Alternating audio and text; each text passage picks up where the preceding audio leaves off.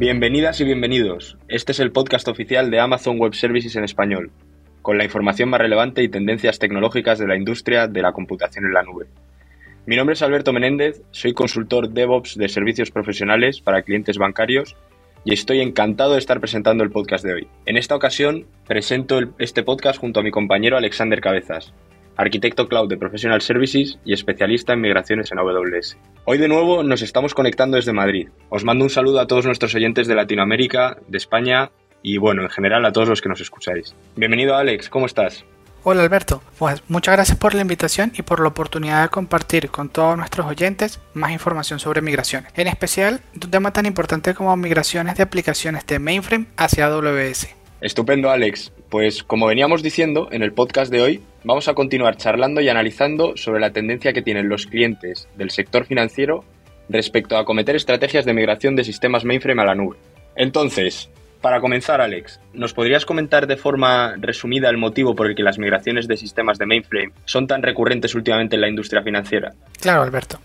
Existen muchas razones, pero me enfocaré en cuatro grandes áreas. La primera, y con la que comienzan muchas de las conversaciones, normalmente es el costo. Cada día los presupuestos de mantenimiento del hardware y software son más altos y se utilizan principalmente para mantener aplicaciones que se consideran legacy. Claro, esto tiene sentido porque estamos tratando con clientes que tienen un gran número de aplicaciones legacy en sus centros de datos. Además entiendo que esto tiene especial relevancia, cuando llegan periodos de actualización de hardware y software una vez se termina su ciclo. Entonces supongo que el driver principal será el de cerrar CPDs enteros que permita reducir el consumo de forma drástica para la entidad, ¿no?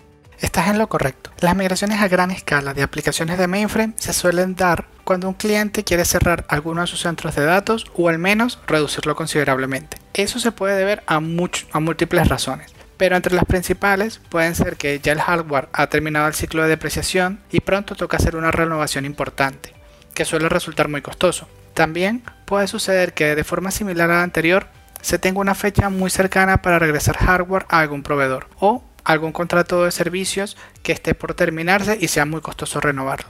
Existen muchos otros casos, pero en general podemos resumir que existe una fecha fija en la cual se tiene que invertir una cantidad muy importante de capital solo para mantener la infraestructura. Genial, Alex. Entonces, tenemos esto en el caso del coste asociado al mantenimiento y actualización del hardware. Pero esto no es lo único, ¿verdad? Me comentaste al principio que querías hablar de al menos otras tres áreas. Sí, gracias por recordarlo. Es que este tema de reducción de coste para nuestros clientes me parece muy interesante. Como bien dijiste, hay más áreas. Otra es que las aplicaciones son monolitos. Y aquí me gustaría que me comentes qué conoces tú de los mainframe. Vale, pues para mí que soy de una generación, por así decirlo, más cloud native y que a lo mejor no he vivido la explosión de los mainframe tan de cerca, lo que veo ahora es que son sistemas muy robustos y que tienen grandes beneficios que les han llevado a triunfar durante muchas décadas. Pero también tiene algunas desventajas. Lo que percibo de nuestros clientes es que tenemos pocas opciones de despliegue. La arquitectura es poco flexible y la complejidad asociada a los cambios en las aplicaciones limita las opciones a nivel de negocio. ¿Coincide esto con tu experiencia, Alex? Exactamente. Aquí es importante mencionar que la velocidad en el mercado actual es algo imprescindible, especialmente para entidades financieras. Hay que reducir el time to market y, las diferentes entidades deben ser capaces de adaptarse rápidamente al cambio constante de las necesidades de todos sus clientes. Por ejemplo, nuevas formas de pago, nuevos productos, etc. Y para reducir al máximo el time to market se requiere pues utilizar herramientas acorde a la velocidad de desarrollo e innovación que se necesita además de personas preparadas y capacitadas para utilizar nuevas herramientas. Y aquí entraríamos en el último punto, que serían los riesgos asociados a la falta de habilidades. Claro, esto, esto tiene mucho sentido, porque entiendo que cada vez hay menos personal disponible con el conocimiento y habilidades para trabajar con aplicaciones de mainframe. Es más, no hay más que ir a cualquier carrera de ingeniería y tecnología y preguntar y veremos cómo los mainframes son cada vez mayores desconocidos. Y claro, me imagino que esto es un riesgo muy grande para las organizaciones que ven como la gran mayoría de su personal técnico tiene interés por aplicar tecnologías más modernas y no tienen estos skills para manejar los sistemas y sus aplicaciones. Sin duda es así, Alberto. Así que cada vez aumenta más el gap de habilidades y disponibilidad en cuanto a aplicaciones modernas y mainframe. Mm, pues en línea con lo que comentabas y con toda tu experiencia, ¿qué estrategias les podemos recomendar desde AWS a nuestros clientes? Existen dos estrategias principales, que son transformar o adaptar las aplicaciones. Con transformar me refiero a hacer una refactorización de las aplicaciones. Esto es básicamente desarrollar de nuevo las aplicaciones con el uso de tecnologías más modernas y aprovechando al máximo los servicios de AWS. En cuanto a adaptar, sería ejecutar la aplicación tal cual como está, pero en un entorno en la nube. Estaríamos hablando de un rehost de la aplicación. Mm, pero aquí entiendo que en el caso de una refactorización se tendría que disponer de un gran presupuesto y personas para hacer esa reescritura de las aplicaciones, ¿no? Así que, ¿cómo podemos ayudar desde AWS a, los clientes para asegurarnos de que se lleve a cabo esta reescritura? En AWS tenemos varias opciones para que, que podemos dividir en dos grandes formas de hacerlo. Una de ellas es como mencionas, tener un presupuesto que puede ser mayor o menor dependiendo del tamaño de la aplicación y personal calificado, calificado tanto en mainframe como en las tecnologías más modernas que se quieren utilizar.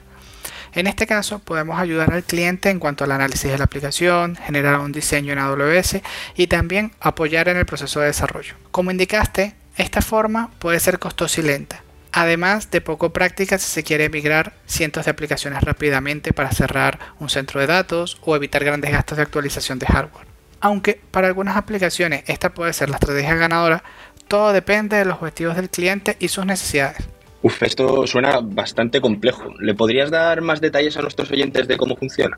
Por supuesto. Para llevar a cabo la refactorización automática de código, AWS cuenta con herramientas como BlueAge, que es parte de los servicios de migración de AWS. BlueAge permite modernizar aplicaciones legacy de forma totalmente automática en cuanto al código fuente y datos. También reduce considerablemente los riesgos relacionados a una modernización y con un ahorro de coste considerable.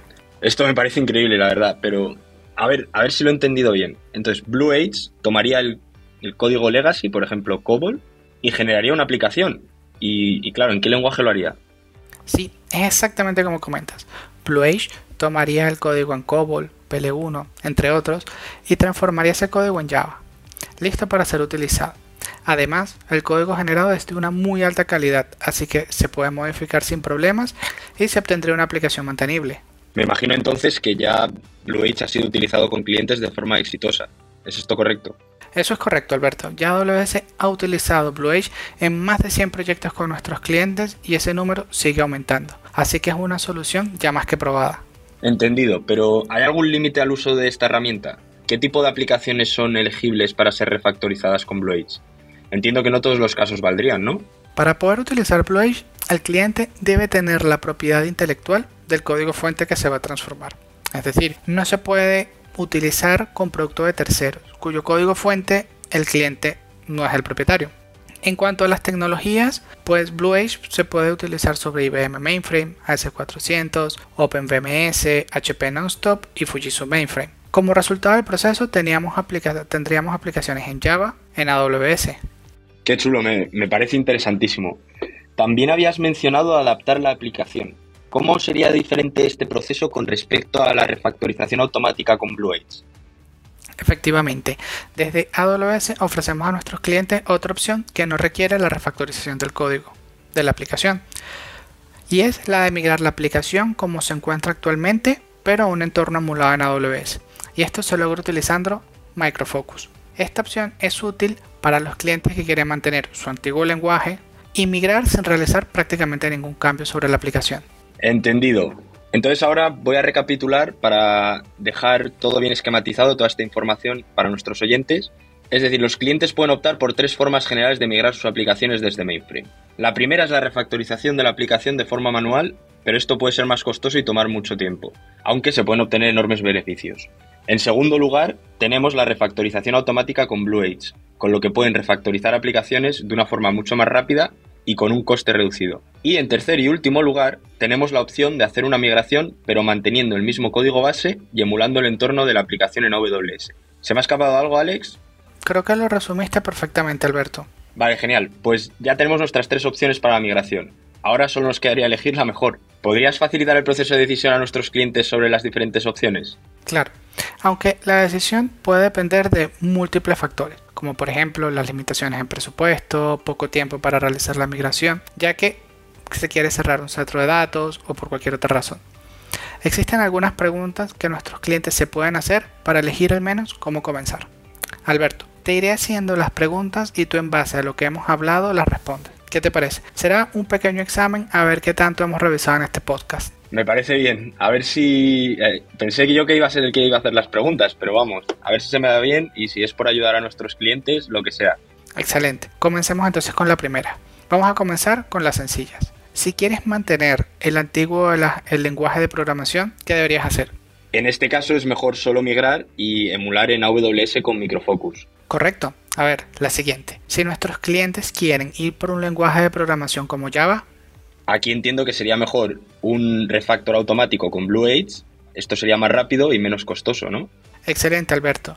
Llevas dos de dos. Y si quisieran replantearse la aplicación por completo y, por ejemplo, ir a una solución nativa en la nube. En esta ocasión, y si el tiempo y presupuesto lo permiten, la opción sería hacer una reescritura manual de toda la aplicación. Perfecto. Ahora ya vamos con una más difícil. ¿Qué recomendarías para, por ejemplo, rehacer las interfaces del sistema legacy con un API moderno, pero manteniendo la aplicación con el lenguaje original? Uf, en esta ya ha sido a pillar, ¿eh? Pero creo que también sería ir por emular la aplicación en la nube y desarrollar estos APIs modernos en AWS. ¿Puede ser así? Excelente respuesta, Alberto. Las has acertado todas. Seguro que a nuestros clientes estos casos les ayuda mucho a entender las diferentes opciones. Vaya, me lo has puesto difícil, ¿eh? Sobre todo la última. Genial, Alex. Pues muchas gracias por esta extensa explicación. Y por último, si nuestros clientes quieren realizar una migración de este estilo, ¿con quién la pueden realizar? Muy buena pregunta, Alberto. Nuestros clientes pueden venir directamente con AWS y desde servicios profesionales tenemos personal certificado para este tipo de migraciones. También pueden contar con nuestros partners, que ellos también contarán con personal calificado y certificado. Estupendo, Alex. Gracias por este baño de conocimiento. El link que comentas está disponible para todo el mundo en la descripción de este podcast. Muchísimas gracias Alex por toda la explicación que nos has brindado. Si me permites voy a hacer un pequeño resumen en el que destacar que AWS nos provee diferentes herramientas como Microfocus o Blue Age para migrar aplicaciones de mainframe, así como metodologías basadas en la experiencia de otras migraciones en diferentes clientes, y por último, destacar que con la ayuda de servicios profesionales podemos ayudar a aquellas empresas interesadas en contar con nuestros servicios para acelerar la consecución de los objetivos de negocio, mientras que nosotros nos enfocamos en poner las bases del proyecto la nube. Con gusto, Alberto. Fue un placer poder compartir contigo y con todos nuestros oyentes. Si desean información adicional sobre alguna de las herramientas que mencionamos, desde ProServe, vamos a dejar un link en la descripción de este podcast. Genial, Alex. Da gusto escucharte. Se nota que tienes mucha experiencia ejecutando dichas migraciones. Muchas gracias a ti y gracias a ustedes, como siempre, por escucharnos. Esperamos que este capítulo os haya gustado y toda esta información sea de utilidad para nuestros podescuchas. Recuerden que leemos cada uno de los correos que nos envían.